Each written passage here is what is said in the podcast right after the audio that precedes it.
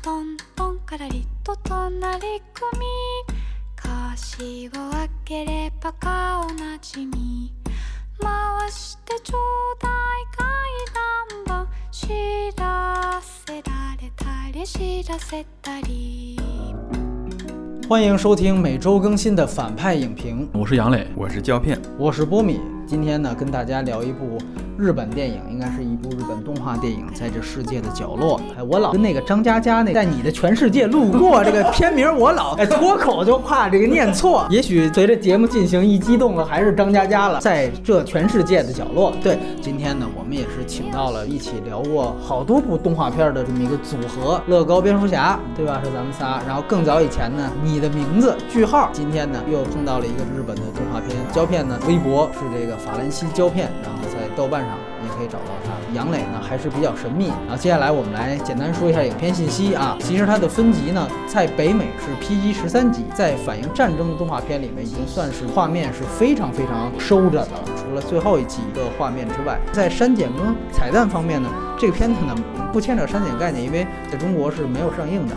但是呢，算是某种程度上的彩蛋。前面的字幕走完之后，它出来一个小的动画，像简笔画一样，然后用那个女主角胭脂擦出来一些简笔画。就这个呢，大家可以到结尾的时候留心一下。然后它当然是一个二 D 的动画电影，国别是日本。它出品方呢主要有两家，一家呢应该叫丸山动画株式会社，另外一个呢。是叫 Jinko，应该是这么一个读法。这个也是来源于这个片子主要的两个制作人，一个呢是晚山正雄，还有一个更有名就是真木太郎。后面这位呢，曾经是金敏两部《东京教父》和《千年女优》的制片人。然后他的原著是和田史代，是一位女漫画师。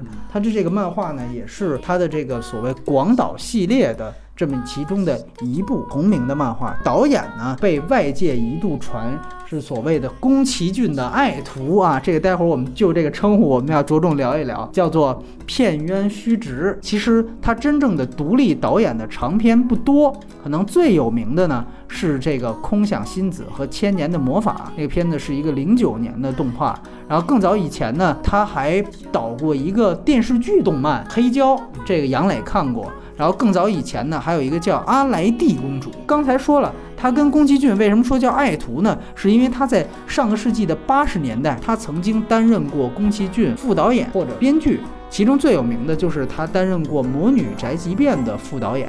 然后他也同时是宫崎骏早期大概一九八四年左右的两部宫崎骏版的福尔摩斯 OVA 的编剧，他跟宫崎骏是有很早期的关系。现在这个片子和吉卜力是没有任何关系的。然后呢，这个片子的编剧也是导演本人，配音最有名的当然是能年玲奈，剩下的大部分就都是正儿八经的声优了。这个片子在日本呢是去年十一月十二号上映的。成本起初成本是打算要四亿日元，但是后来呢，因为融资很困难，所以最后降到了二点五亿日元的一个实际制作费，折合现在一七年八月份的汇率呢，大概相当于人民币是一千五百二十五万左右。这个相比像你的名字那种来说，这个成本是非常低了。然后呢，其中还有三千六百万日元。相当于大概二百多万人民币，是来源于众筹啊。这个众筹呢，其实并没有用在了最后影片的拍摄。而是让他们先能够用这笔钱拍了一个十分钟的样片，然后他们拿着这个样片进行了融资。资源与字幕情况目前是没有什么特别好的片源，啊，基本上就都是一些这个普通标清的压制版本，字幕也都是内嵌字幕。这个翻译情况，杨磊是在上影节看了一版，我是看了一版真人版，发现就连主角的名字翻的都两个版本。猪猪字幕组翻译的啊叫小玲，对吧？但是很。很多个媒体在介绍这个片子的时候，把他们的主角名字翻译成叫思思，包括真人版的电影里面。所有的字幕也都用的丝丝，你看这翻译的区别有多大？不懂日文的怎么解读这片子？很可能是因为这个被字幕带了节奏，这是细思极恐的一件事。所以说，如果有好的条件，大家可以再去找一找其他字幕。接下来呢，我们三个人对这片子打一个分数。我内心还是有一点矛盾的，我喜欢他和不喜欢他的方面都特别的明显啊。但是我现在这个立场来看的话，我还是稍微推荐一下他吧，我给他打七分吧。他还是挺适合一些关注局势，或者是不是看完《战狼二》的观众看看这个，是不是会有一些。些别样的那个理解啊。我觉得这是一个在很宏大视角之下，其实不同的一种关注吧。我推荐一些无论是对历史还是对战争有思考或者是有关注的一些人去看这个电影吧。来胶片我可能会打一个六点五分。哦，我也不是特别想推荐，嗯因为我看这个动画其实也有些内在的矛盾。我们都不是狭隘民族主义，但其实这个矛盾纯天然的就会产生，你会对它这里面的某些非常轻盈的、非常悠扬的那种东西产生一种经典的怀疑。最主要的是题材，我一看到这个人设，还有他的背景年代，我就主观的能够想到他要干什么。就是完全被我想到了。就我在观影的时候，其实我是出现过烦躁的，我就知道你家长里短，到时候会变成一个怎样的结局，人物会走到一个什么样的境地。他没有逃出我的想象，创作形态上我觉得挺有意思的。我也可以推荐给一些想了解日本人对于二战的真实心理，想了解这部分内容的人去看。六点五分。那我应该是咱们三个里边打分最高的了，我打七点五分。这个片子呢，我个人是比较喜欢的。我记得龙应台啊写过一本书，叫做。大江大海，一九四九，大陆也被禁掉了。我觉得某种程度上，它其实是跟那种回忆体，在一个大时代下去讲一个也是小女孩儿的这么一个视角是非常像的。基本上就是说是一个乱世浮生。那两位也提到，它的时空基本上算是二战时期，其实是日本后方的平民视角。大家都可以谈你选这个视角什么意思，但是归根结底，它呈现了一个非常好的一个人物。从另外一方面呢，就刚才杨磊哎提到了《战狼二》这种，你也可以认为这个片子就是现在日本的某种主旋律电影，这也可以的。但是我想说，我明确我不认为这个片子有为战争粉饰的这么一个意思。我是认为持这种观点的人应该是没太看明白这个片子。我推荐的所有对于日本动画电影非常感兴趣的，因为这个片子呢，去年有一个很了不起的成就，就是它在日本寻报年度十佳的日本电影的评选当中获得了第一名。这个评选不只是动画片，是日本每一年所有的真人电影也都算起来。寻报的这个十佳是日本国内最权威的一个十佳榜单之一。快一百一百年了，的历史，对，在大几十年的这样的一个每年十佳的榜单当中，动画片登顶的只有两次，一次是宫崎骏的《龙猫》，还有一次。就是这一部宫崎骏爱徒的，但是奔着看宫崎骏看的，除非你喜欢起风了，否则的话可能会稍微失失望一些，对吧？然后呢，他在动画片界非常权威的法国安纳西电影节上，当时拿到了评审团大奖啊，这也是非常了不起的一个成就。跟他当时同场竞技的，还有马上在中国上映的上影节也非常红的那个《挚爱梵高》，哎，也就是说呢，这个片子还是取得了一定的成绩的，无论。它讲的是什么，你都应该看一看。我们接下来呢会进入到剧透部分，还是分优缺点来谈这个片子。最后我们在外延环节呢来聊一聊跟它相近的一些动画题材。我相信所有的朋友看完这个片子都会想到两个电影，一个电影呢就是高田勋导演的《萤火虫之墓》，还有一个是宫崎骏目前为止的最后一部啊。之前说封山，现在也不能算封山了啊，就是最近一部就是起风了，哎。也跟那个等风来也是老经常混啊，哎，反正这个名字都都非常错综复杂，也大家谈一谈，跟这些片子对比一下。下面剧透，按照我们刚才的顺序，杨磊你给了七分，谈谈优点先。其实这个电影如果从宫崎骏爱徒的角度视角来切入的话，哈，就我觉得为什么就大家会理解成是宫崎骏爱徒，因为很大的部分就是因为它是一个二 D 的手绘的风格的一个东西。所以现在二 D 手绘都是宫崎骏爱徒了，是吧？对，因为我就我感觉就是就是在日本目目前做这类型东西的人，好像他们现在已经很多人就呃二 D 手绘的人做的比较少，可能人们会觉得二 D 手绘是不是宫崎骏传承在里面，以及他的电影风格和电影内容上面来说，我感兴趣或者我喜欢的点，就首先他的二 D 的这个手绘的风格，其实我是很喜欢的。他因为他很能够表现一些比较细腻的场景，然后从故事上来说的话，这其实是一个特别反着来的一种反战片的那种感觉，因为它很容易煽情，但是他做的平淡如水，细节之中能够呈现人物的一种变化，以及就是人的这种性格啊，包括他整个这个角色的这个成长，我觉得这个角色就是特别完整，让人就是对这个角色的产生了一种同情也好，或者说喜爱也好，你能够对他有一种感同身受的在里面。其实这个电影在日本火的时候，有些年轻人说，他说我为什么喜欢看这个电影？因为我家里的什么阿姨呀、婶婶啊，就是要去看，因为这个就是他们当年的样子。当时看完之后，我就会想，我就说如果中国拍一个这种类型题材，大概是什么样子？就是类似九四二？更严重的叫裤裆藏雷了，就。但是你再看看看日本，就是拍这种类型都有点不同吧。而且这个视角呈现的时候，它并没有是一种猎奇的方式在呈现，以及它对于战争带给人的这种反应和反响，我觉得他是一个很正常的，甚至是有点克制去表现这个人。像小玲这个人物，说你会看到他在里面，他有时候有点傻傻呆呆的那个感觉。其实你从他这个人设角度上和这个环境带给人，以及他对于这种环境的展示，你就能感觉到普通日本那种民众在战争中的那种状态。当然，就是说他可能也有一些粉饰的内容在里面，但是我觉得他的这个心态是抱着一个正常的心态去拍这个东西，而不是说是抱着一个就是说是我是要粉饰的心态去拍这个东西。这个是作为这个片子还是值得推荐给大家看的一个很关键的一个原因。你就像刚才那个就是胶片说，其实。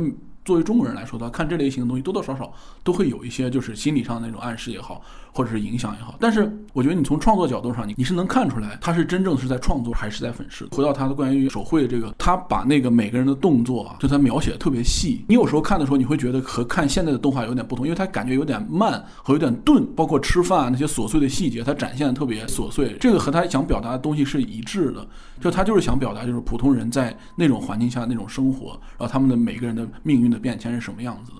我觉得他这个创作手法和他这个故事其实是相符。通过这个角度，其实你能看出他的创作意图是什么。我再补充一点，就是其实这个电影本身，它这里面细节都是很真实的。据说导演做了大量的参考和田野调查之类的。就譬如说他的哥哥死了，拿的骨灰开玩对笑。他那个骨灰是日本在马里亚纳海沟那边打仗死了之后，因为尸体都沉在海里找不着了，所以随便捡块石头就说这是你的骨灰，就给拿回来了。我不卖这个历史信息点，但是你一了解，发现这都是挺真实的。包括当天他们，譬如说什么里面的什么大和号啊，什么利根号啊，那些舰那个港口，就是你要查的话，就是都是那天非常精准的那个。你想想看，这个片子的字幕提示格外多，五分钟就一次，这个就更要求你的每一个史实都必须得精确。，对，是胶片也来先聊聊优点吧。就吸引我的地方，其实还是它是一个二 D 的动画，就是它在描述这故事的时候，会有一些其他形式去表现，比如说那个女主人公她会本身就是画画的嘛，然后就穿插一些画作来抵消一种残酷性，创作形式还有它本身方式，我都还挺喜欢的。就是它的优点，最后仅剩下我觉得它一些创作形式和它作为一个二 D 动画本身。嗯，那我先说一说不足的地方嘛。最后有几场戏，为了要去和解，是说我失去了一个孩子，失去了一条手臂，同时呢，我要再找一个孩子，他失去了一个妈妈，然后那个妈妈也失去了一条手臂，等于这里边形成了一个互补，咱俩就像拼图一样。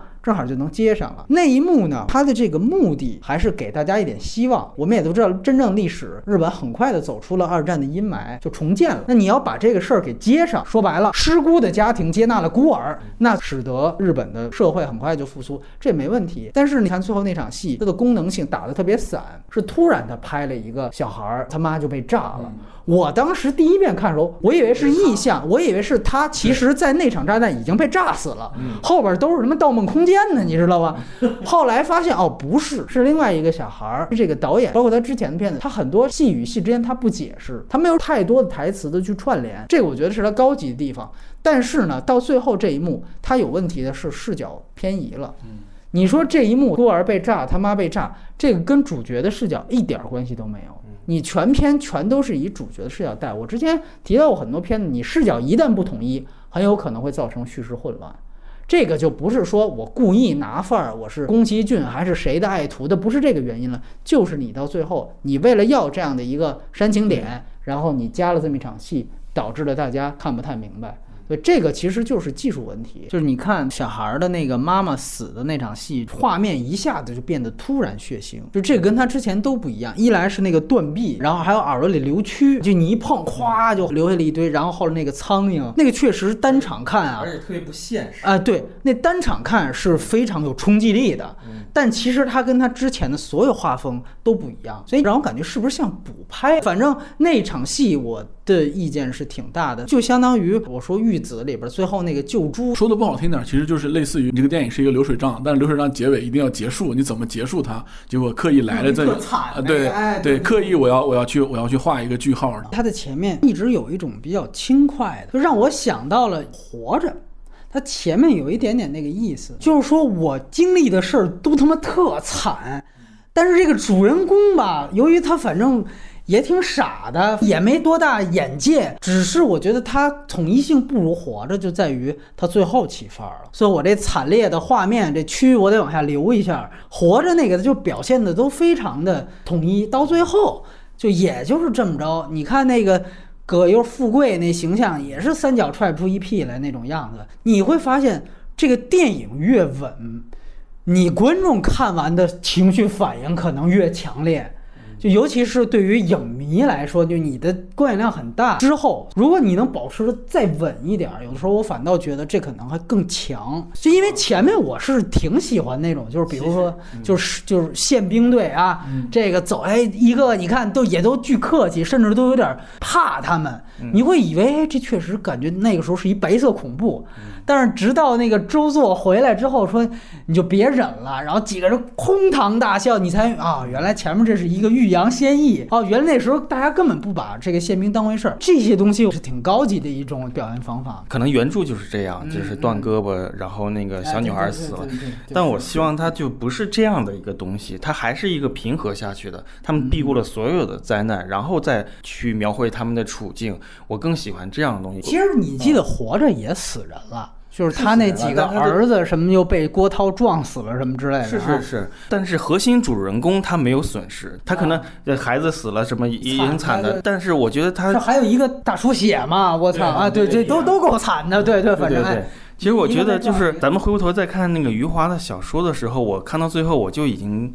很超现实了，因为他到最后不断死人，我都知道他之后要有一个更惨的人会死去。嗯，然后这个主人公跟一只牛在对话，我觉得是这样的东西。我操，我觉得很震撼。但是电影当中他有他的方式吧？对，最后就没有把超现实东西加进来。对对，没加进来，但他终归是产生了一个巨大的疑问，就是这个小鸡长大了，这共产主义来不来的这个这个非常锋芒的一个疑问。而且我为什么说活着比这统一？你活着出了大出血那场戏，这已经把文革的那种说真正有学问的、管事儿的，就内行全都给弄的边缘了。馒头对馒头本身又是一个对于常识的一个误判。对，就是知识在这个世界里面，从小到大，从专业到常识，全都没有了。这个够狠了，这巩俐又哭。但是你看到最后那场一过来，然后几个人提起来的是老教授，听说后来呀再也不吃面了。对对对，你看他最后的落脚点特别厉害，这个。是落在一个梗上面，是一个喜剧上面，而且他就最后就是小鸡那场戏。把皮影盒又拿出来，然后这字幕就横着就出了。这个电影结束了，这一家人还没结束一样，这给你冲击力反而更大。对，作品也是我对他大打折扣的一个非常。而且你就最后又碰到一孩子，对，这个是一个很戏剧的好的电视剧，可能能这么写是可以接受的。说白了就是，你就相当于活着，最后哎，这富贵又上坟的时候碰见又一个野孩子，对对，你来吧，哎，咱们一模一样，对对对对。对，或者怎么把这个小鸡又给他养了，变成了这么一个结局，他就有一点刻意了。然后这是一方面，另外一方面，对不起，可能我对日本动画片就是有一点点偏见。大部分的日本动画片都是独白戏特别多，承担了很多的这个信息量。这个戏呢也是一样。就这里面女主角几次内心独白和台词的结合来表意，最典型的一场戏就是她丈夫把她扑在沟渠里面吧。她说我要回广岛，她丈夫问为什么原因，是不是因为小孩死了，是不是因为战争伤痕什么之类的，说了好几个原因，内心独白就说是是全都是，一说出来就是不是都不是。这个就属于靠台词和内心独白去建立人物信息。我就想起《阳光灿烂的日子》里边，这个马小军和那个米兰，他们俩不是有一场下雨吗？也掉沟，对吧？也掉沟里，那是车掉沟里了。就是他大喊一句“我喜欢你”，对吧？他说：“你说啥？我车掉沟里了。”你不用通过非得内心独白，都是一个口是心非，在一个特定环境下，其实你不用这种方法，你仍然可以做到更好。如果你具体拆解呢，有一定是不是还可以更紧凑？凑的问题。但是说句实话，节奏感紧凑这个事情很难把它量化的说出来。所以明面上的缺点可能是在这两方面吧。然后我们交换意见，两位来谈一谈缺点。杨磊还是先来。其实说缺点，其实我有一部分是和波米比较相似。用波米话说，就可能他在剧情的节奏上面不够紧凑，以及他在后面刻意的一个煽情段落。其实他在中间他会刻意的去削弱那些比较煽情的段落，就是他所有的关于死人和关于军人的细节，节奏上如果想做的更波澜壮阔和更狗血一点的话，他可能会把那些都放大掉。但是其实都没有放大，其实只有。结尾那一点，另外一个就是说他的这种独白这种视角，其实最一开始也给我造成了一个困扰，就是因为小林这个角色，他从小到大其实都是用的一个人的配音。哎，能年龄奈的声音，对你一上来之后，其实是一个偏成熟的声音在配小时候，这样多多少少你会有一种，哎，这很奇怪，就是是怎么回事？但是其实你看到后面，你就感觉像啊，他是有点像自传体在讲述他这一生的那种故事啊，类似是这种感。所以我就说，我就感觉就是，其实他这一个优缺点非常明显，我就是要这种的风格，我就是要给你看的是这种类型的东西。他可能不希望做一些剧情上就是那么激烈，类似于你的名字那种，就是大开大合的那种剧情那种对撞的东西。但是那那条爱情线，其实我觉得也一般吧。那条爱情线是。一个串联始终的东西嘛？但是其实他到了后面的时候，这两个男人之间他说的其实也不是那么的多和那么的透。其实最一开始这个电影还是想做成两个半小时，是不是他还有更多东西想表达？只不过可能他到后来因为经费缩减还是怎样，他删掉了。来，照片。缺点，其实我刚才就提到了，就是我能想象到他的意图，就之前风和日丽，然后等到战争的最后毁灭性的，大家都肯定会想到你怎么处理原子弹这些东西，这些东西在我想象之中是一模一样的。我也不知道是不是跟我凌晨看这部动画是不是有关联，这部电影整个对我来说的冲击力就没有，感触的东西也特别少。包括它大部分时间都是主人公视角，但是它非得给一个镜头，就是那个炸弹落下去俯瞰的镜头，那个镜头不是他的视角，那个镜头是你导演的历史视角和你对。历史判断的视角，因为这个东西的一出现，就让我产生一些疑问。没错，它到底是一个怎样的立场呢？就是说，你还是把其实那个视角是美军轰炸机的视角，轰炸机视角，就是你这个东西，你又努力的在把自己经营成一个被侵略的国家，还是我们区别所有的狭隘民主主义？但是你你有这么一个镜头，你就说明了一切，我就产生了一些疑问。虽然这个东西并不多，但它就是有这个，让我在观看途中对它接下来的发生的事情产生。了一种潜在的疑虑。我看他所有的那婆媳关系啊，跟那个姐姐的什么那种婆媳关系还没怎么关系啊，就反正就是姐姐跟他矛盾特大。对对，婆媳关系很很。姐姐是丈夫的姐姐，这算是怎么叫这个称呼？反呃，丈夫的姐姐是怎么称呼？没有这个又难住了，咱们这段就掐掉了 啊。反正你就是家庭关系，对家庭关系上那些矛盾，所有的争吵，什么裁剪衣服啊，都要积累到最后的更大的一个凄惨的东西来去掩盖冲击它。但是这个就是生活本真嘛。他在台词里面也说了，我们要继续的活下去。他的所有的创作意识都是这样的。就日本走到今天，也是因为他有这个意识嘛。他不像二战之后，可能德国、意大利一下子就把这种纳粹拍死的比较惨，但是日本其实他是。是有缓和余地的，而且我还是想说训报这件事情，我就不明白，就是训报为什么突然间会有做出这样一个。巨大的这种，你觉得是安倍晋三指使的？我觉得是有一定的，就是他们都是做评论的嘛，他们做评论的都会有一定的想法。我是有点怀疑这想，因为这个榜单里面也有一个叫《怒》的片子，那是一个很差的电影，我不知道他是怎么传和的这个十佳。咱们再看你的名字，它其实也有核恐惧，就是那个陨石坠落，把一个岛炸一个大坑，其实它不是地震，它也不是别的什么，因为那个爆炸都有蘑菇云似的玩意儿，核打击的东西是非常相似的，而。而你的名字在处理灾难的时候是非常惊悚的，因为那个主人公他的所有的手机那些字儿啊什么全都消失了，是全片唯一一处有惊悚气质的。但是那是因为那是他虚构的，观众不知道。但是就像你刚才说的，我们都知道广岛一定会被投一颗原子弹，嗯，所以你是知道的，对吧？是这样的，有他这个不能做悬念，但他有意是做了惊悚。他还是对核这个东西有一种本质的恐惧感。你的意思就是说，不论是爆款还是这类的小众经典，都是有差不多的想法的，是这意思是吧？我觉得那个东西更符合我对他的想象。其实你并不是个强者，你并没有从那个坎儿精神世界里走出来。我觉得他一直潜伏在这里面的。而我看《世界角落》这个片子，我就没有这种感受。我觉得他其实是一种抚慰心态，就这种抚慰的心态，就是其实是让我产生疑虑的。我不是否定，我是疑虑。然后我。谈一下这个优点，我觉得它呢，如果说有一个主题，你可以值得探讨的，它点的比较明白，就是说日本这个二战输了，我们不是输给的正义，我们输给的是暴力。这是他的一个可以拿出来我们说聊一聊的主题。这个争议点是在这儿，但是对于战争本身，这个电影就是一个彻彻底底的反战电影，这是毫无疑问的一件事情。那么他怎么去通过故事去体现反战？他并不是展现战场上多么多么惨，而是通过交代日本后方的这些人都被卷进了这场战争。以至于最后也被挟裹着带进去，通过交代出这样一种结果性，去体现战争的伤害。很多人都一定会问：最后这个女主角听到天皇投降了，她不服，她说：“怎么这战争就这么完了？”感觉好像你交代了这么一幕，你是不是就是替日本军国主义在这洗地呢？但是我想说，你去想想看，这个主人公他当时所处的这个环境，他的这个旁边的这个小女孩被美国的炸弹给炸死了，他自己一直想画画，这个手也被这个炸弹给炸断了。那这个炸弹来源于哪儿？这炸弹是美国的炸弹，那你说他不恨美国，这正常吗？这是一个最直接的反应。你看它里面其实有一个信息的交代，是她丈夫的爸爸被炸伤了，送到医院。丈夫爸爸说：“哎呦，我在军队医院，哎，才了解到了很多前线的战况。”你去想想，那个时候除了官方洗脑的电台之外，剩下的这个信息都是哦，你必须得，比如说跟前线退下来打仗的人，你聊，你才发现原来根本就不是那么回事儿了。他要是能知道，说听完天皇说了一遍书。之后，他站起来说：“的的确，我们在中国犯下了那么大的暴行，我们应该沉痛反思。”这就是导演把超前历史观去放在了一个那个时候不可能存在的那样的一个人物身上了。他当时只知道，几乎就像我的女儿一样的这样的一个小女孩被炸死了。另外一方面，他的两个喜欢的爱人，一个已经投入进战场了，还有一个准备投入进战场。他自己的哥哥还死了，也就是说，他生命当中最关键的三个男人。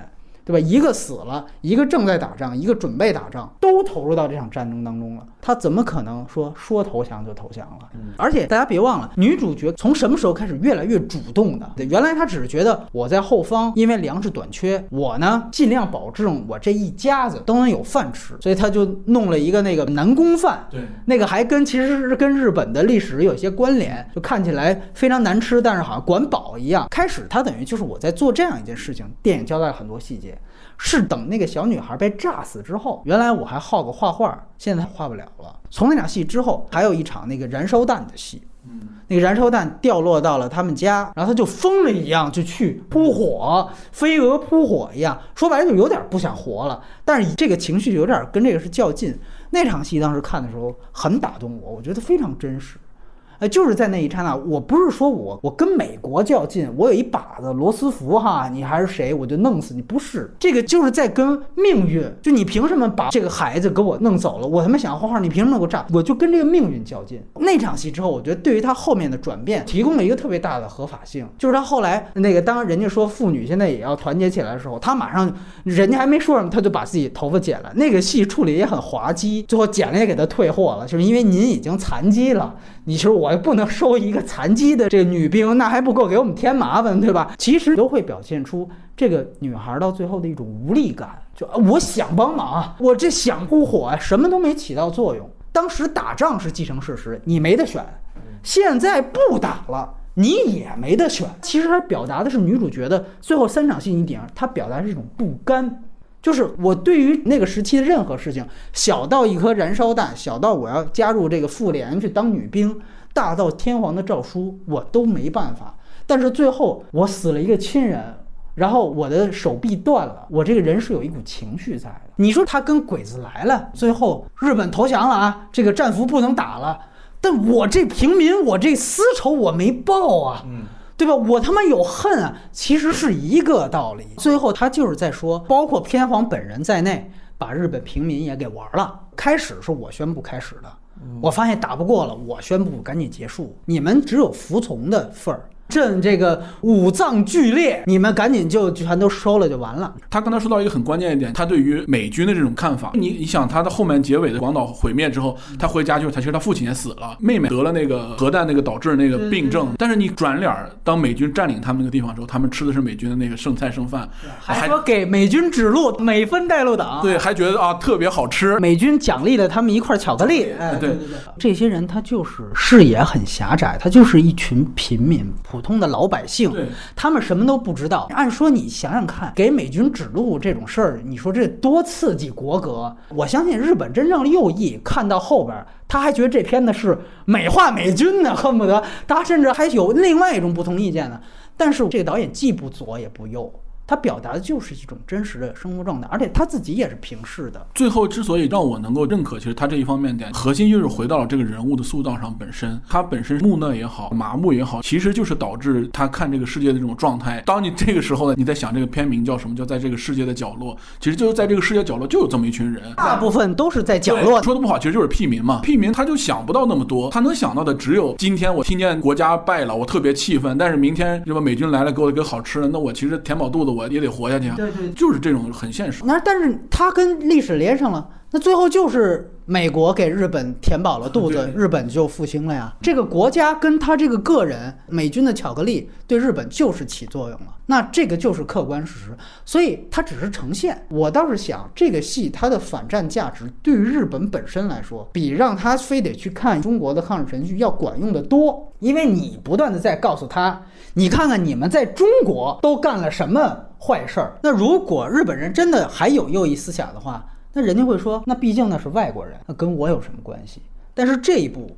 他拍出了日本自己的平民被你们军部挟裹到了一场世界大战当中，最后自食其果，成了什么样的惨状？这个我才觉得日本人他看他发现，那我们是不是还是不要回到那个时代？这个我觉得很重要。然后另外一点就是这个导演他本人啊，他之前是想当历史老师的，嗯，他是一个历史控，对，所以你也可以看到他这个对历史的把握，这个底子确实是比一般导演要强。为什么说像那个萤火虫之墓？他就说日本你会发现之前时代和之后的时代，日本。女性的装束都有一个非常统一的标准，就是四十年代这十年是一个断代。就这十年，当时日本的大批的女性，后方女性就穿劳动裤，这里面体现为什么要把这个细节加进去？就是因为空袭来了好跑，你穿和服你就绝对就给炸死了。对，也就是说这十年其实从这么一个小细节，你就发现它的文化是断代的。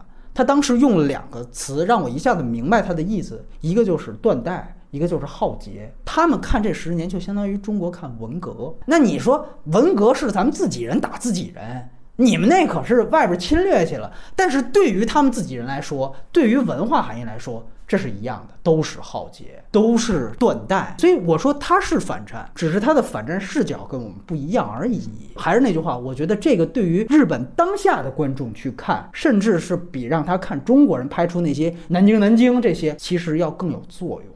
因为它反映的是日本平民的被伤害。哎呦，这你俩真是太喜欢这个片儿了！我感觉你们俩要给分怎么会这么低？应该得八分了都快。其实我还想说一下，就是说，其实就你们说了那么多的优点，我觉得就是我也认可，就我也给了六点五分呢。我的观点就是在于，就是这个东西它，因为它一直在处于处于一个中立的视角，嗯，或者说是一个中立的态度，就有很多东西你往左偏往右偏，都有一种解释的余地。就你们当时是可能是呃按照你们这个方式去反战，这他对核心是反战，这个我也不反对。但有些东西它的形态，你往另一个方向解释，它也有余地。就比方说大河战舰两千七百人，他其实还是一个膜拜的一个心态。哎，虽然是一个平民，他就是他聪明就在于他说完之后马上他能给打回去一句，是是是是。我想说的就是我还是有点疑虑，但是。就只能说，这你说这点我同意。啊，我先说一句，就包括你刚才提到那个美军炸弹那个事儿，就那个确实就是超视角，因为我对视角这个事情很敏感。这是一二来，我觉得就是它有这样一个意思。啊，而且包括我在之前我也说了，我说如果提了一个争议的主题可以拿出来聊的，我承认的就是说它里面的人物他提出了一种观点，就是说日本最后是输了，我认。但是我们输给的不是正义，是暴力。嗯，也就是说，它其实是在矮化二战的正义性。这个事儿吧，就是说确实是值得讨论的，因为从我的角度来讲。我认不认为二战是个正义战争呢？它是实际上是从一个平民视角是低了，但其实从一个更高视角，就是没有任何战争是正义的，对吧？那你扔原子弹，你炸平民干啥呢？军工厂是你要摧毁目标，你就炸军工厂就完了嘛？按照我们现在战争的逻辑，但当时其实他的意思就是说，我不把你打服了，我不以暴制暴到一个极点，我不让你两座城市都灭了。你日本是不可能投降的，这个从战争逻辑来讲一点问题都没有。那原子弹就是该扔，但是如果跳出战争逻辑，这从人道主义逻辑来讲，它就是可以从另外一种逻辑去解读。是的。所以本来就这样，而且你包括你去想，他其实也在说一件事情，就是为什么大家都是说日本认错不如意大利、德国彻底？从日本人的原因，大家有没有想过？从日本人内部原因想，我觉得这部戏他给了一个答案。因为就日本被扔原子弹了，因为就日本的两座大量平民所在的城市被摧毁了。你要说屠杀，那德德国人也系统屠杀了犹太人，他们的军队啊都干过非常残酷的事。但是只有日本的城市两座被炸了原子弹，所以从日本人的角度，他们会觉得，对啊，那你就是把我打服了，是吧？那我就是不敢言而敢怒，然后这股怨气。就一直随着日本经济的复苏，一直就有这么一脉一直流着。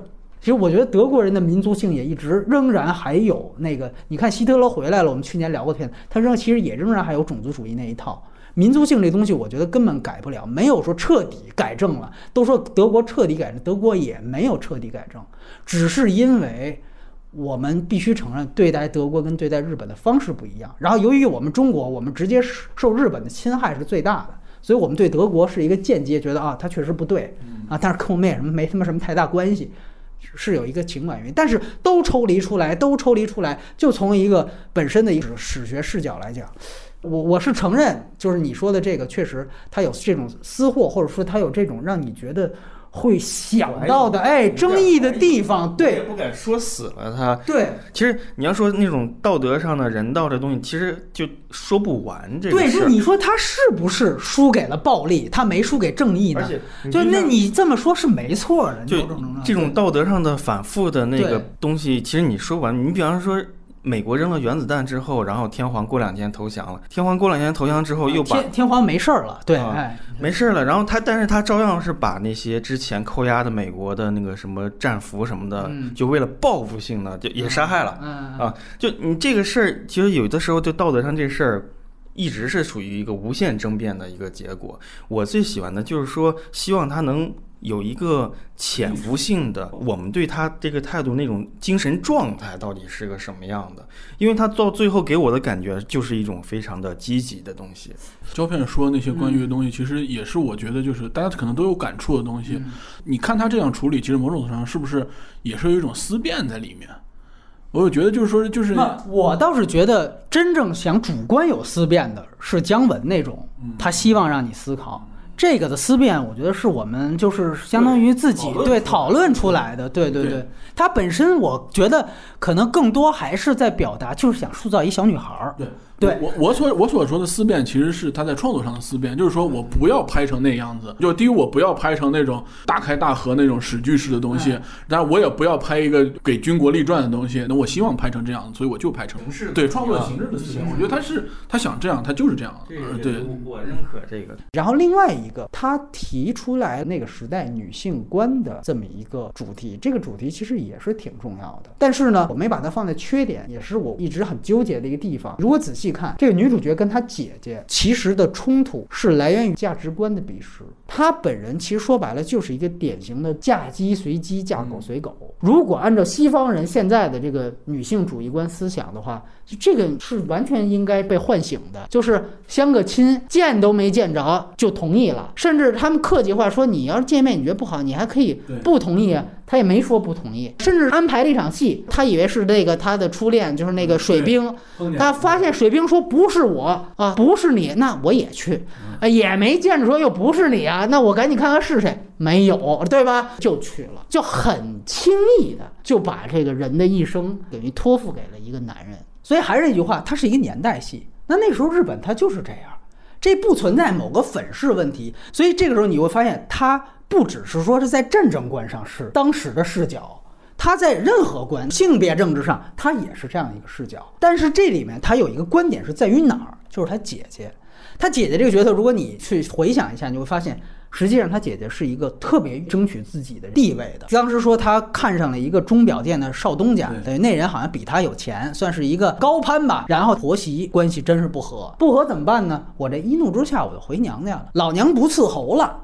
哎，对吧？你爱咋地咋地。然后为什么只带了女儿出来？因为那儿子要继承家业，那里都交代了，所以没办法，他只能把这女儿带出来。带出来回娘家之后，他一直在说：“我是一多么多么能干的人。你瞧你这媳妇儿做这菜多难吃啊！”我什么都行，我独立自主，我的人生我做主。但是我觉得最牛逼的一场戏就是他告诉你，在那样一个时代，最后这样一个为自己争权益的这样的一个人，他的后果是什么呢？他女儿没了，然后她的丈夫死了，然后她的儿子因此她可能也再也见不着了。也就是说，这样的一个女性和一个三从四德的女性。最后结果并没有差别。为什么我喜欢她表现广岛原子弹那场戏？是因为一开始的时候，她姐姐女儿死的时候，她是对这个女主角有恨的，这很套路。最后和解了，但是和解那场戏，你注意，他给他道了个歉，然后就说：“你不觉得你就这么三从四德的这么过来？”你的人生很无聊吗？他说，但是最后你要想回广岛，你应该自己做出决定。他就其实有点支持他的决定，对吧？他是从哪个方面支持？就是你应该像我一样，这个自己做决定。然后他一边说一边梳头。这个时候，天外一道闪光，哎，什么东西亮了一下？广岛那颗原子弹爆炸了。也就是说，他在这儿铺了一个女性观的东西。那个时候，你的所有的独立自主都他妈没有用。如果她真的去了广岛，丈夫劝我也没用，我就独立自主去了，她就死了。但是为什么我说我不能把它算缺点？因为它足够真实，就是你逃不开命运。但是确实，它这里面有一种对于保守女性价值观形成一种好像是赞扬一样，因为它没有肯定现代的女性价值观，所以显得保守的价值观是不是就被突出出来了？它是这样的一个关系，还是说它的平视视角，还是原子弹那场戏？是你看他们之后的对话，哎，你听说了吗？广岛被投了一个新型炸弹，对 哎，就没有原子弹这个词，就这个我觉得就也是一个完完全全还是在当时那个视角，就让我想起，你知道原来我看《大宅门》的时候，那是这个电视剧，咱们这儿拍的，就是当时说这个陈宝国他们一家北京城被围住了。然后我当时就说，哎，这被围住了，这物资越来越紧缺，怎么办啊？然后说，听说当时共产党围长春的时候，饿死了好多好多人。然后呢，说这围北京，现在也围着也不打，但也不让你出去，这不知道什么意思。然后这白景琦就说，哎呀。那这会不会扔个原子弹什么的呀？就是这个抗日之后，那个时候他们第一次听说了这个词儿，但是他们对这个词和这个到底是个什么样的炸弹一点儿都不了解。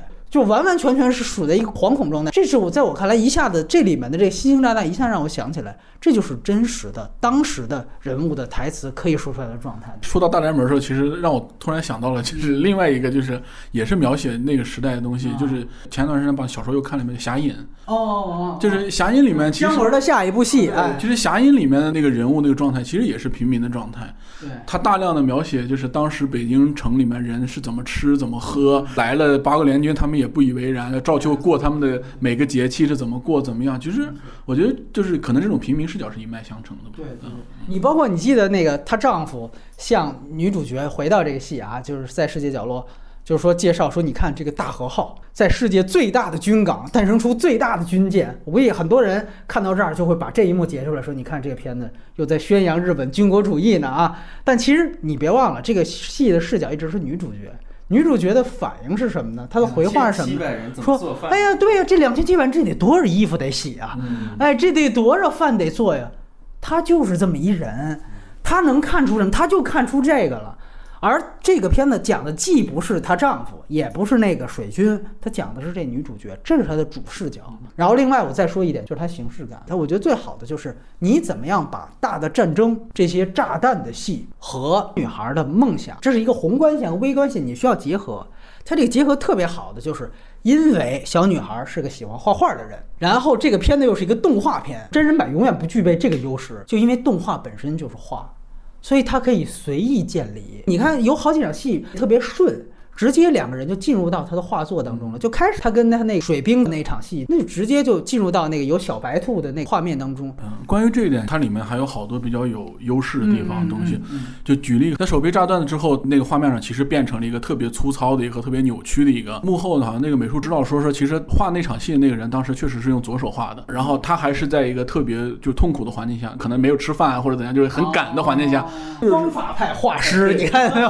还有一个点，他特别喜欢画画嘛，他是看到了那个天空中那个炸弹是五颜六色那个地方。那场戏，梵高的星空是吧？对，其实我在我在第一次看挚爱梵高，你看看。对，你在第一次看的时候，就是你会觉得就是说啊，这个其实很浪漫的。可能如果有人觉得就是说说操，这他妈是不是又是粉饰什么战争啊之类的？但是其实，然后确实是用这个水粉嘛，哎对，但是装饰了一下，对，然后我之后就看了一下，就是这部分的一个材料，导演是真的问了当年在无视那些人，他们当时在看到空中无论是飞机还是飞过之后，他们确实觉得很好看，因为就是发着五颜六色的光。为什么是五颜六色呢？因为防空炮打出来的颜色就是五颜六色的，因为它要那个区分本国战机还是外国战机，所以你在那一刻你就会突然感觉到浪漫化的东西和那个历史那个史诗之间的一个无缝的一个衔接，然后就给你心里面一个很震撼的东西。其实你看起来那些看上去是那么的不真实，是被害国的人很难接受的东西，但是其实人家确实是一个历史。他那几场戏，包括后来燃烧弹那场戏，对，就开始的时候，一个大全景没砸到他们家的时候，也画的非常漂亮，就像繁星洒落到人间一样。但是后来发现，真正落到地上，那就是一颗一颗的燃烧弹，炮弹打到天上去，如此美丽。真正落下来就能把你最喜欢的人给炸死，就是它其实营造了这样一种反差。而且我刚才说最好的一点，它是能结合到人设上，就毕竟她是一个喜欢画画的小女孩儿。就是你会想想，他其实从前面就开始铺垫，在这样的一个时代，这个女主角以尽量乐观的心态去看待这一切，所以无论是现代的奇观、大军舰。还是说美丽的风景，我都希望把它记载下来。但另外一方面，也是从开始就铺垫，这个时代的体制一直在打压他这个梦想。前面就有，你就一场戏，他画军舰，宪兵来了，把东西给抽走了，就说啊，你是不是通敌叛国的间谍？最后还提了一句，就是那种小地方人经常说，他即便是你们媳妇儿，那其实媳妇儿也是外外人。对，那也不是咱们同乡的，对吧？你你能看出一下的这个地域感。虽然这是日本，无视在哪儿我也没去过，但是哎，东方的这种情感都一下你就能明白，他这个其实表达的是什么？就是这种宪兵式体制，这个其实就是把平民和政府一下子区别开。对，因为这场戏宪兵那个状态，其实会立马把你带入到就是类型片就很相似的这种电影，对不对？哎，对对，很相似的这种电影里面那种形象。对对对。但是你反之之后，他们加的那个整个那个状态，你会立马对把它给化解掉了。我觉得这个是一系列这个电影里面就是使用的一种手法吧。可能你看起来是一种技巧，是在这种弱化这个东西，但是可能事实上就是因为我们有刚才那种了解，可能说不定就是当时可能大家真的是就是这种状态。这里还没跟大家说，还有一个真人版，在一零年左右，日本就拍成了戏。日本的童星现在也不童星了，就是芦田爱菜啊，还客串了一个角色。很多人以为她是不是就演的被炸死的这小女孩？不是。她演的是最后那孤儿，客串了两场戏。那个真人版，你要再看一遍，你就觉得这片太牛逼了。就那个真人版拍的完全是一个电视电影的水平。但是呢，那个真人版呢，把姐姐所谓价值观的鄙视链这个事儿都用台词说出来了，属于生怕你看不懂。因为我想原著里边它应该就是有这么一个表达。所以为什么我说这个不算缺点？对于动画版来说，它就没通过台词表达，你看出来就看出来了，看不出来呢，我这戏就这么演下去了。这个其实还挺高级的。我再给你举个例子，很多人看第一遍的时候也没太串起来，就是前面你记得有一场戏是俩人说什么关在人贩子那个筐里了，其实那场戏呢到后面是有作用，是在这个女主角最绝望的时候，那男主角告诉她，就咱们俩其实很早的时候就见过。因为这女主角是一个很迷糊的人，她早就忘了谁是谁，她不会去联想，但是她记得有这么一个事儿，然后她一直认为真的是人贩子，然后最后那男主角告诉他说，其实那是我爷爷还是我爸爸，那个跟你说人贩子那人就是我，然后他哦一下发现有这么一个，就是真人版非得把这事儿说出来，到这个动画片里面吧，他把它做的非常的写意，嗯，对。他最后你记得是两个人在桥头重新团聚的时候，碰又碰见一个，然后它里面蹦出一只鳄鱼冲他打招呼。就这个，在我看来，我就碾压他们真人版那种，但是就会造成，如果你要不耐心看，或者你要不多看几遍，你可能不能理解他的这个表意。就在这一刻，原来他的心结解开了。就重新在桥头聚会。他的所有每一场戏的表意都非常的深，所以这个也算是一个优点的一个地方。对，包括这里面再补充一个细节，里边他莫名其妙碰见一个妓女，算是艺妓，就那艺妓让他画东西。这个其实在这个真人版，那个艺妓是她丈夫的初恋。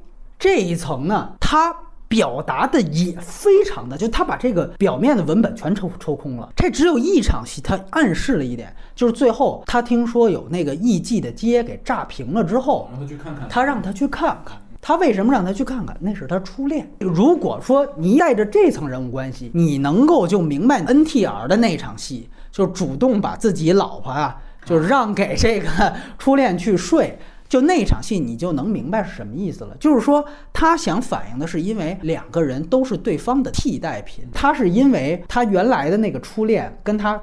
青梅竹马，但是那个人家里没钱，就把他卖到了妓院，也就俩人就被迫分开了。等于现在这女主角是他的一个备胎，或者是怎么样一个第二选择。这女主角这个欠交代明白了，因为原来本来喜欢的是那水军的那人，后来就等于是被迫嫁给他。所以当他看到水兵再去战场就九死一生了，再加上自己有一个感情的推动，就觉得大家其实都是对方替代品，才有那么一幕。就是他这个真人版啊。呃，选角出了一个特别大的问题。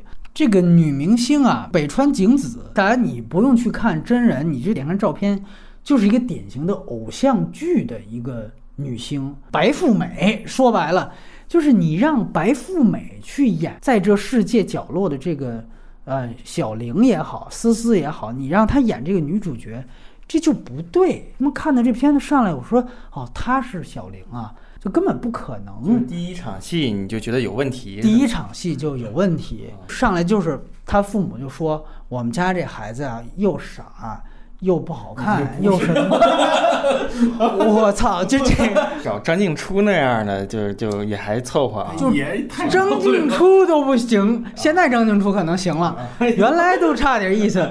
对他其实就得再这个朴实无华一些。对，景子我估计就是应该会每年有什么年末 Top Ten 女星应该都能上的那种，因为我对这个名字还是有认知的，就是可能会听过这种。其实他年纪算大了，一九八六年的啊啊，因为那个片子是一一年拍的。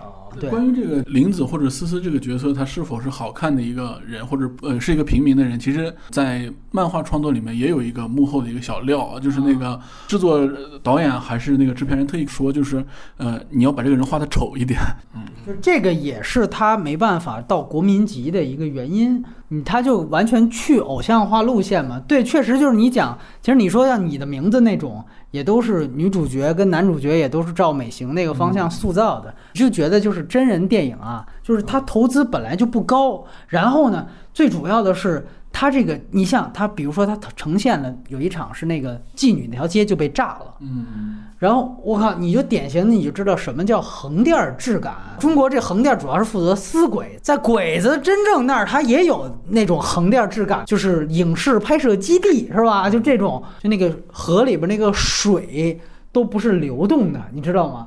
就是你让你整个感觉那种道具感。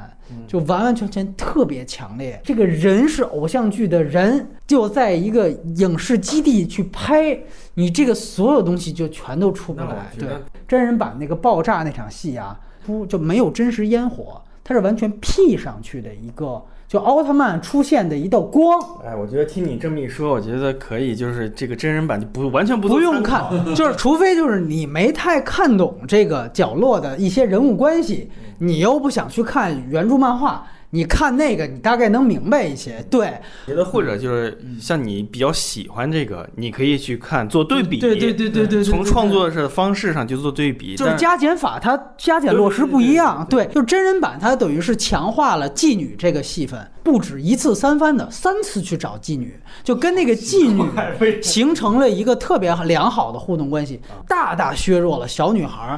和这个他会画画的这个戏份，嗯，这个在我看来就是你加妓女那条戏份，我觉得还 OK，就是削弱这两条线，绝对是致命级的，就导致你后来小女孩被炸死之后，观众一点同情心都没有，一点反应都没有啊，他干嘛那么痛苦？而且他最牛逼的一点是，他还来了一个倒叙，第一幕是讲的这个人从被炸之后苏醒过来，一抬手。自己这个手臂断了。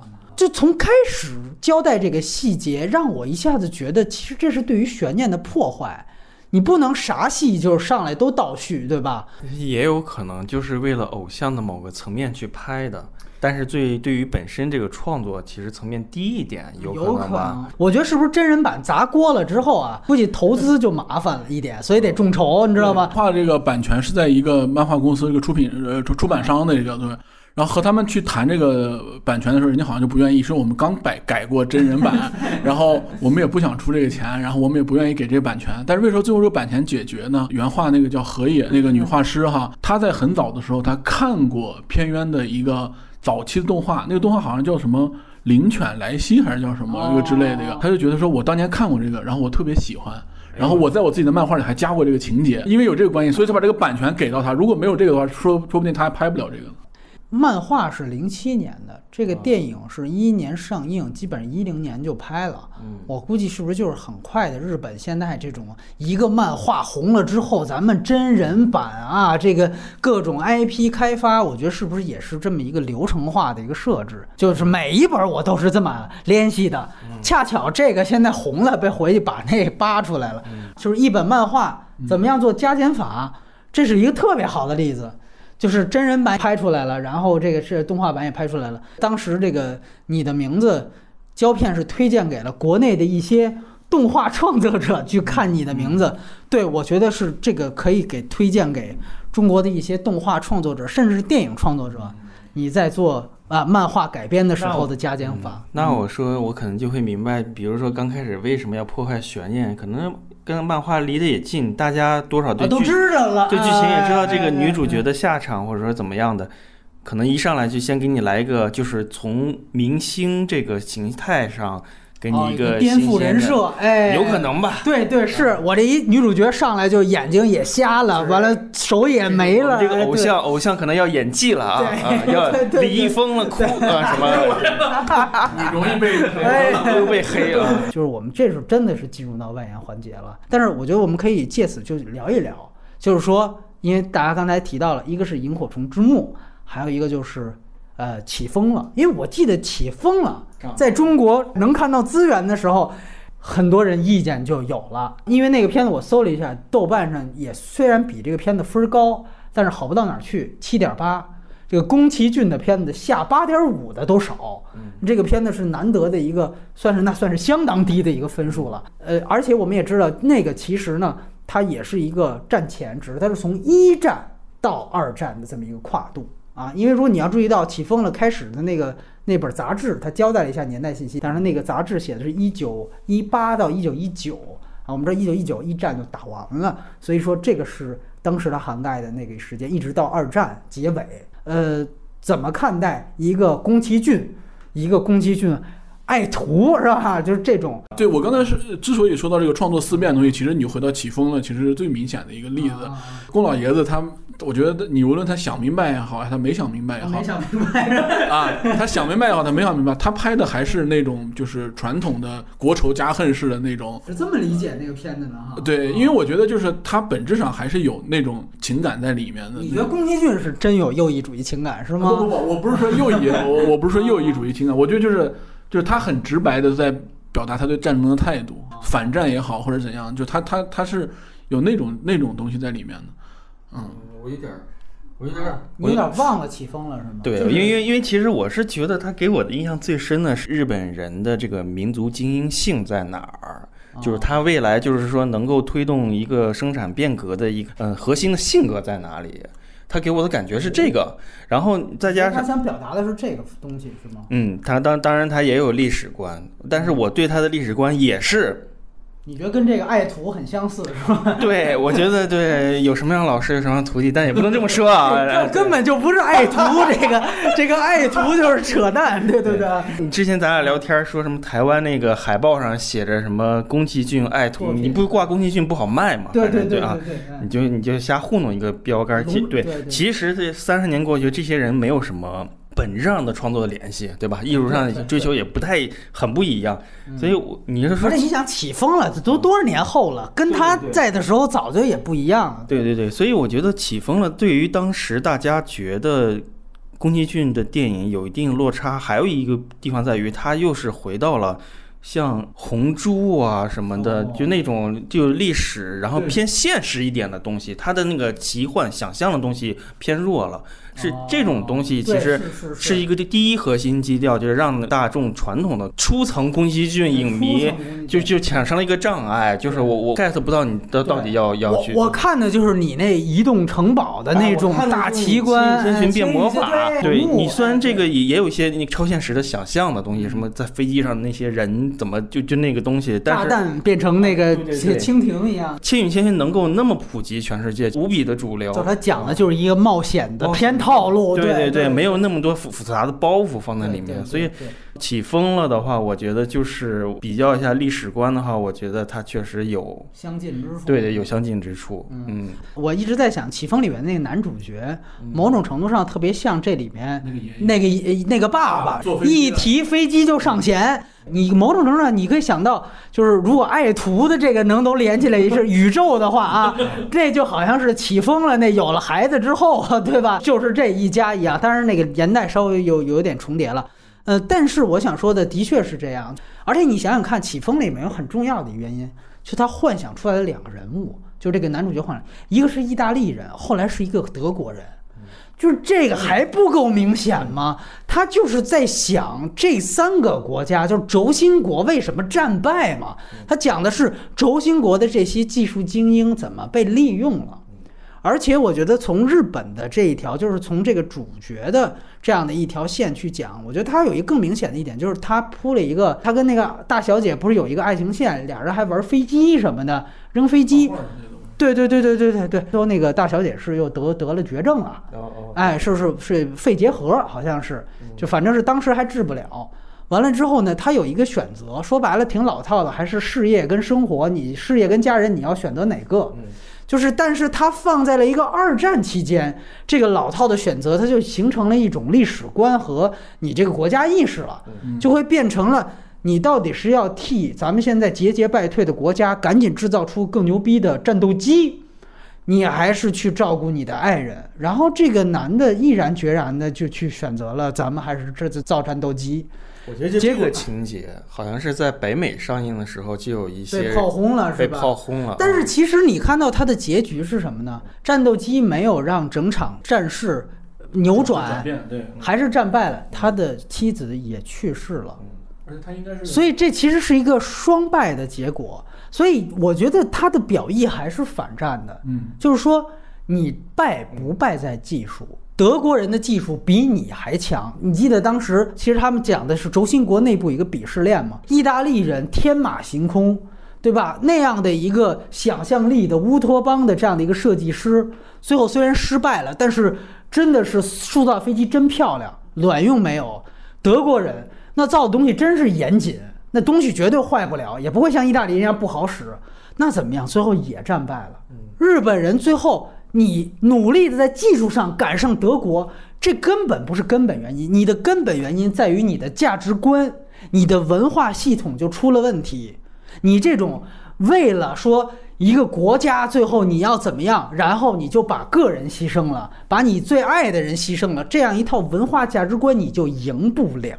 他说的是这个事情，所以他也是反战的。这就是中国人有的时候啊，很大顺拐，就是我们对日本还是有天然的有色眼镜。所以你任何有一点涉及二战了，我都可以扣这个帽子。我觉得他肯定是有这样的声音出现。我觉得就是中国人观影普遍是希望他能看到一种侵略者跟被侵略者之间的对峙和关系，或者是互相抚慰以及欣赏。他就是从来日本动画或者说电影，他很少涉及到这个层面。反正是宫崎骏这种国师级别，他不讲这个事儿。你不像那种《辛德勒名单》，或者说是像那个《钢琴师》。对。那因为《辛德勒名单》跟《钢琴师》，一个是犹俩人都是犹太人拍的，那犹太人拍当然是拍你害我们了，对吧？对，所以所以中国人看这个日本的这种二战呢，一直找不到这种核心的落脚点，容易就是说解读的方向，你往左可以，往右也可以，它就会会形成这种模棱两可的结果。就像我现在给六点五分，我也只能把它放在这样一个结局。就说白了，就是我们看这片的时候是。中国人的国人身份第一，还是影迷的身份第一？那如果是影迷身份第一的话，有的时候你会讲，那他电影它中是有很多的优点，然后你如果要去摒弃掉那些有色眼镜，你才能看到，无论是宫崎骏也好，什么爱徒也好，它其实是一个道理。但是你提到的起风了那个缺点，我是很认同的，或不不也不能叫缺点。宫崎老爷子人家肯定自己是有很大的意，就是说那东西我都拍他妈剩下的，对吧？那我八十年代我就拍到巅峰了，《千与千寻》也都十好几年了，我在拍新东西，我还重复我自己，我反倒这是我觉得我进步的地方，我开始走真正的这另外一条路线。那的确从这个角度来讲，这宫崎骏确实他。没有重复自己，这难道不是一个创作者应该肯定的一个东西吗？他拍魔幻是在总是在重复，像《豪尔移动城堡》，没错没错，对。其实那是他生涯一个巨大的，我觉得算是一个跌谷。我不觉得他有任何的现在反复咀嚼的价值，或者怎么样。可是大家因为他完成度还在，甚至你知道 IMDB 的那个二百五十的榜单。那个片子还经常入，对，那也是因为他们就顺着《千与千寻》之后就看着这个东西的，就只看了这个了。哎，说白了，对，就是哎，这也不错，哎，就这这个，对对，这你说这不都是一个眼界和一个国别问题吗？起风了，我倒反倒觉得大家这么去吐槽他的很多东西，我倒是认同，就是说他故事本身的建立，比如说那个爱情线，在北美，我觉得他被喷啊，还有另外一点就是他对于女性的展现。你知道，你记得他有一幕是他当时一直病重，然后他出去好像是要干什么，就把那个门拉开，就日本的那传统的门，发现所有没有得病的女性都在积极的准备战备着这个后勤的原料，然后他跟那个其中一个人对话，那个人对他也是一个就是啊，就是一个普遍答应的一个态度，就没有特别热情，也没有特别嘲讽，但是你就感觉那明显不是一个对于病人的口气。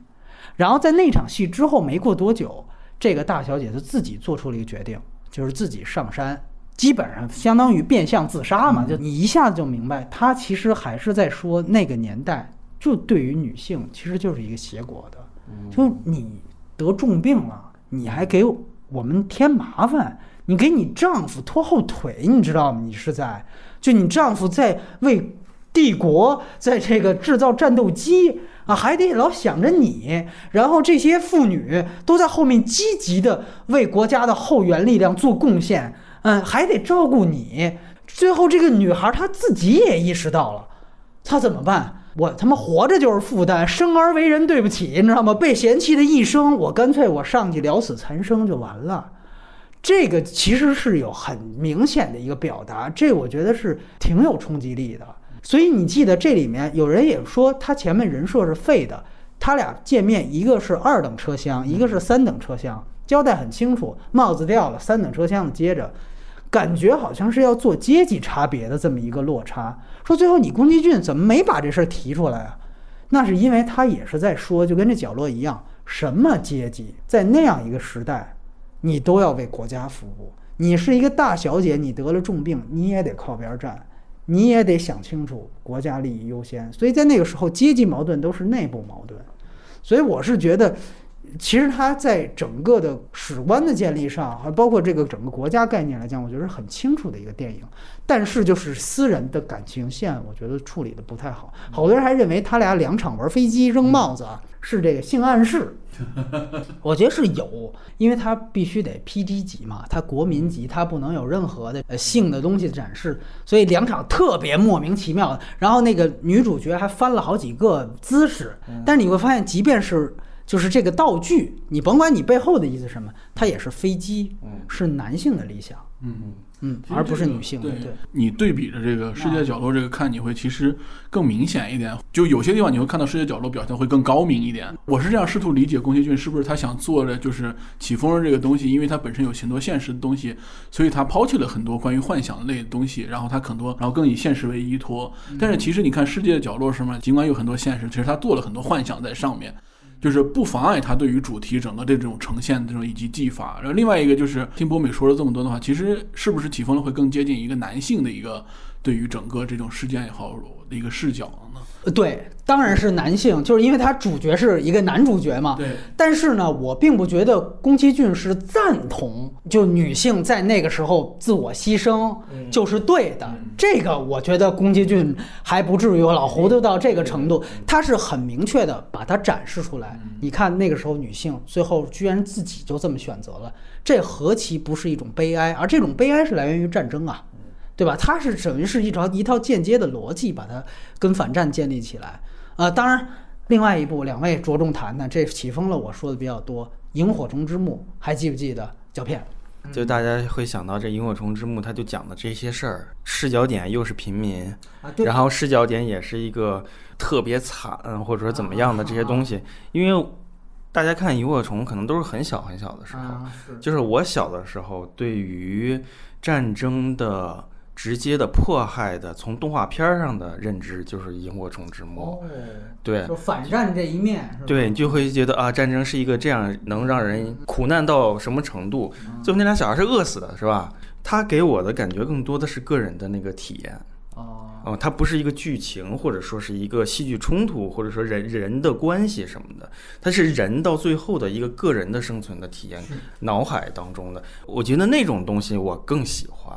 嗯，就是我不太喜欢，就也不是说不喜欢，就是说相比之下，我不太能就是完全接受，就是说通过一个叙事，呃，人物家庭关系来去表达内里的东西。我更喜欢战争对人的一个直接体验。以前有个也是一个反战片叫《野火》，那个也是我小的时候看这个亚洲二战的嗯，这种东西，到最后人吃人了嘛，我很喜欢这种体验。我觉得这种体验是我最希望得到的。我可能对呃呃世界这角落有一个先入为主的，就是我一看我就知道他的所有意图了，完全明白了。但是我在看野火的时候，我就不知道他到最后会给人一种什么样的东西，嗯，而且最后是濒临死亡，还有人的人性的极端，就是战争把人就把你变成动物性的那种东西。我觉得思辨也应该是这样的东西，就是对我的冲击力会更强。所以你现在问我《萤火虫之墓》，我会直接告诉你是死亡，战争下的死亡。嗯，你那你是不是最后那一幕就是那个耳朵里流蛆的那那一个场景，让你想到了《萤火虫之墓》呢？就那种残忍的那种。我在看这个片子之前，我就想到《萤火虫之墓》。因为让我想到，就是说，甚至你这么一说，是不是他最后那一幕是刻意了要一致敬，还是怎么着的？我就不知道。那个东西，我虽然说是对这个世界这角落代入感不强，但是看到那一幕之后，我就我也能明白他的那个风格上的出现巨大的嗯，冲撞，冲撞对，就是他好像就是突然间，我刚开始也看错了，以我我以为是幻想出来一想东西，因为你总画画嘛，你你说你说不定这就是一个一个什么那。是真实，或者这是真实。对对对，你开始有一种这种方面的一个形而上的一个一个感受，我觉得，哎呀，是不是要电影要变成这种风格了？那突然间那小孩来家里了，然后我就洗澡啊，我觉得跟那小孩那愣的感觉，就跟这个女主角小时候那愣愣的感觉有点像哦，原来她是啊这么个意思，我就不觉得他在这个死亡的层面表达的有多清晰和多，我觉得就是一个功能的感受了啊，就是不是一个主题的讨论了。嗯你要说现在回过头来看，就是是萤火虫之墓好，还是这个世界角落好？我觉得它就是完全两种维度的东西嗯啊。嗯哎，杨磊，呃，其实我和那个呃胶片对于《萤火虫之墓》的感觉其实差不多，就是也是很早的时候看到的，然后以及关于它对于人给人这种死亡的这种直接的这冲击，其实是有的。就想说的，其实可能《萤火虫之墓》更像一个就是我们刚才聊的《世界角落》最后那一篇的一个放大，对它更多的是一个像独幕剧一样，就展现了在这种战争状况下两个孤儿的一个片段式的一个生活。然后这个生活所带来的，其实可能能完全是在他俩影响之下的一些东西，然后最后可能影响了他们俩的命运，就仅此而已，就并没有把它放得很开和很大的一个环境中去呈现，所以给你的情感的冲击力，它强是强在就是呃，对于就是生死啊，或者对于那个很凝固或者很凝萃的之后的一种表现方式，就它说白就是它展现的是一个精华，是一个精彩集锦的这个东西，而我觉得像这个这个世界角落，可能它展现的是更大的一段呃历史或者更大一段时间内的一个东西吧，我觉得是这样子。另外一个就是我想提到的，就是影片这个导演，呃，原来的那个空想新子，他讲的就是一群伙伴，农村小学的一群人，然后突然间呢，来了一个这个东京来的还是哪儿来的一个有钱人家的孩子，他没交代具体来的原因，但是年代他说了，就是大概日本投降没过多少年。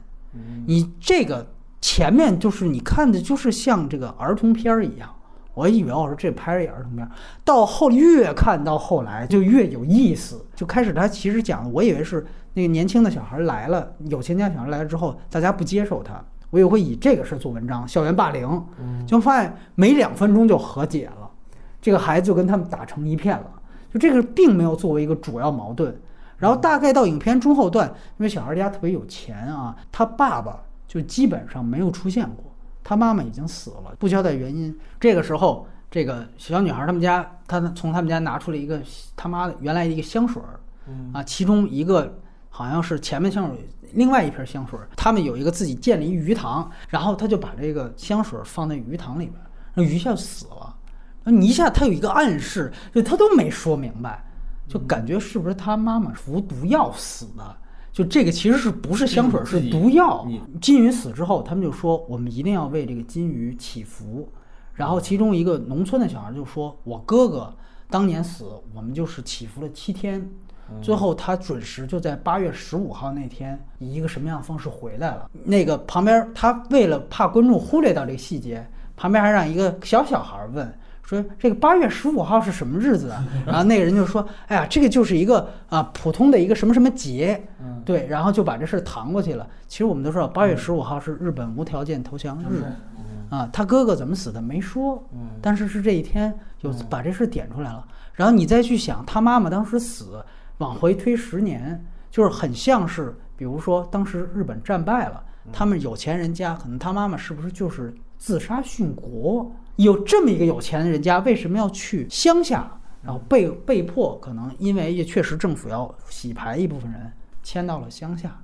然后这个小孩从进入到这个片子一刹那，就一个特别忧郁的状态当中，就不说话。妈妈小时候死了，对吧？然后逐渐跟这个当地的小孩建立一个联系。就有人啊，我我发现可能是我某个媒体我不提了，拔高这个角落，说这个世界角落啊。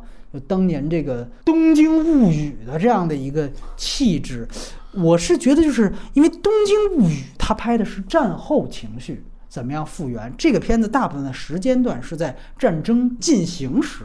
但是你要说拍跟《东京物语》差不多年代有点相近的，其实是空想。它里面有一些超现实的段落，我幻想出来一个呃小的一个巨人，然后那个巨人他故意他故意用简笔画。或者蜡笔的那种画风，插到了他的这个这个整个的这个画面，你一看就是说这是一个不一样画风的东西。告诉你啊，这个就是他幻想出来，把呃幻想形成了一种风格，放在了那个片子里面。所以总体上来讲，是一个有好有坏的一个电影。但是现在我们把它给归结为，我看豆瓣好多豆列啊，说这是。日本高分治愈系的这个动画片，反正你要说这个是治愈，它是真治愈的，是这个日本人家二战之后的这个治，那就是角落也是治愈系，对吧？我就我就是不太明白，那我们跟着治愈啥呢？挺挺奇怪，这就是为什么，就是因为空想它相对角落它更没人关注，所以更多就是影迷看，影迷看可能就不太带着这个。视角了吧？这是让我感觉。说到同类型影片的时候，就我突然想到了那个什么，我在伊朗长大，同样是一个小女孩成长的故事，然后又是一个就是战乱、关于时局的一个，但那个可能会更锋利一点，是不是？对，那个基本上是把伊朗就现实社会就给批判了。对，这个片子可没怎么太批判。对对对，就我是突然想到了这个片子，然后对，同样也是作为动画，然后我。聊一下，就简单说两句，就这样。然后另外一个就是说，拿了寻报之后，包括像这个，呃，我们也是延续你的名字那个话题，现在又都是给宫崎骏不是选接班人的嘛？哎，那期 又聊这个，咱们那次说了这个新海诚接班人的问题，这回有个大家疯的这个爱徒，以两位对这个片子的揣测。和对他的这个风格的了解，你觉得咱先别说接班人了，就是你觉得这个导演以后的前景会怎么样？呃，我觉得这个片子出现比你的名字会更偶然一点吧。真的，你看完影片之后，然后你又了解了一些关于这个影片制作的过程。他我们刚才又聊到，他准备了好多年，然后包括他众筹的过程，包括他怎么拍成这个影片的过程，还是属于他自己在积累和自己在就是发挥的一个过程。作者性还呃，很强，作者性还很强，起码新海诚他已经有了一种体系了，好几部作品能够呈现他的一个风风格之类的。呃，但是我觉得这个导演还是他有他独到的地方，就是无论刚才聊到空想也好，还是这一部也好，首先它的就是手绘这种风格，嗯就可能我觉得这个是唯一能和宫崎骏就是特别沾边儿的一个吧。好像是这个片子之前原画阶段好像还请南陆和雄宫崎骏的那个之前就是也是算御用的一个画师吧，包括风之谷什么之类的他都有参与。那个幽灵公主那个画师，就只是叫他来来着。头脑风暴哎，对对，类似于这种吧。哦呃，好像他聊到就是说，其实关于日本动画界的人员这个的往来，其实还挺窄的，就是其实是一个小圈子。比如说我有一个项目，我需要你的时候，可能你过来帮忙啊，你过来什么能不能画两页啊，或者之类的。然后我觉得如果就可能看还得看他后面两部的作品的状态吧。他的项目如果以每一部都是以众筹这种开始的话，我很担心就是他那种持续的创作上面的作品的产出。当然，我觉得这部已经打响名号，对于他下部其实确实是好办多了。但是我觉得他就是市场前景，我不敢说，不像新海诚，他本身就有一个华丽壁纸属性，而且它大部分都是爱情啊那种现代人的怎么样的。普世的，普世的，然后这个现在这个就是说，他就是关注历史更多。嗯，我觉得最大的开发可能是，可能有制片人会想到他做一个历史的解构，做一个喜剧的动画，或者是做一个什么样的，我觉得是他最有市场性的了。但是你要从作者性上解决的话，我觉得他就按这个自己路子做下去，不做什么谁谁谁接班什么的，也挺好的。看看他能不能有一些新的，可以聊一些更多的，就是咱们关注很少的日本人那个近代进展的这种东西，嗯我觉得会更会更有意思吧，会更有那个乐趣吧，我觉得啊。嗯然后我必须要提，就是说他最早的一个处女座的动画叫《阿莱蒂公主》，你去看那个片子，其实它有很多的欧洲建筑，我要没记错是法国。你感觉他在刚刚拍这个独立长片的时候，其实他跟宫崎骏的很多元素是很像的，你不觉得吗？宫崎骏他其实对于欧洲建筑和整个哎，对对对对对，但是你看，就是这典型的就是呃偏圆虚值，它在开始的时候，它是有很强的魔女宅急便啊，或者说是这种宫崎骏的影子。你你非说的爱徒，那那个时候可能还真是爱点儿，但是你看它基本到空想的时候。完全没有任何欧洲的那种，就近代工业革命前后，什么蒸汽、朋克这些东西全都没有了，就完全是走日本一千年以前。最后这个女主角，你必须得寻根那意思，你不唤起这个穿越的意思，你不找回自己的文化点，日本就走不出二战的毁灭的阴霾。他其实最后在说这样一个事情，他的所有的这个这画风和里边的所有的道具和元素，通俗，它为什么放在一个农村啊？就去这种现代化的机械的东西。然后你再看角落，就基本上也是。这样。对你反倒你觉得那个什么炸弹啊，这个军舰啊，都是很刻板的，就基本上按实实力来，我没有这些东西的想象，我所有的想象都是放在日本本身的这些人南宫饭啊这种日本的传统文化上面，你发现他已经完全建立了自己的一套东西。你别看就这几部，啊、最后我再说一句吧。为什么我提一九四二？其实就刚才胶片说的这个事情，就是你可能提到说它只有平民视角，这也是刚才杨磊一直在提问题，就是中国它到底可能拍出什么样的片子？我倒不认为中国它就一定只能拍手撕鬼子，它出了《鬼子来了》，嗯，它也出了一九四二，但是这两个跟角落都是蛮拧。中国确实现在可能还拍不太出来角落。一九四二这个事儿，其实我就想说，它不就是体现的视角太多了吗？它如果只是一个逃难的，就张国立那条线，对，那其实挺不喜欢蒋公啊，陈哎陈道明哎他有一种好像说不明白的历史猎奇感似的，就是这一波人他是一个怎样的处境和他们的态度，给你一个表现力。就是我就甚至觉得这是一种娱乐元素，像请一个影帝来啊，钢琴家啊，《肖申克》这两部啊，人道主义大奖。冯小刚他，我操，又要说冯小刚很害怕啊，他一直拧巴。这个片子也是。他的问题，我觉得不在于跟上，不在于视角的多，而在于他的视角的就是互相矛盾和互相转变的那种跟自我的矛盾上拉出来这个民族主义，你到底是要干什么？尤其就到最后，我是越看不明白啊，了。你说他到底是精英还是民粹？对还是什么意思？对。私人定制不也是这一回事吗？都有这个问题在。觉得我很同意这一点，是在于就是冯小刚啊，其实这就是他和他那一代人的局限性，他还是一个伟人的历史观，这个是决定他必须要加蒋公的元素，就是我已经不拍共党了，这在我看来，我就已经是我那一代里边儿。特别，我自我感觉就超前了，你知道吗？你看，我没拍共产党，怎么怎么样啊？我拍的可是国民党，咱们这怎么样？咱们这可以吧？这个，但其实，就是你就拍你一九四二，你讲的是饥荒，你讲的是饥荒，它最大的冲击力当然是那些灾民了。你把这灾民拍清楚就行了。还是那句话，你听一下，你能拍这个啊？希特勒这个时候在狼堡里面，这个在这个最后时日啊，这个呃河北省来，你的来自民族，这不这不就完了吗？对吧？你你不觉得是这样吗？就是你把钢琴家这个演员请来了，这个精髓你没请来啊。他可能就觉得我把演员请来了，这个符号就在这儿了，你就应该明白了，就再说点啥，其实无关紧要。而且而且就是你他把钢琴家请来，他让他演个记者，他也不是钢琴家那个符号了你明白吗？他变成了一个就西方视角就你也不知道明白到底是死活对对对对对。所以我觉得最典型的就是他没有抛开就历史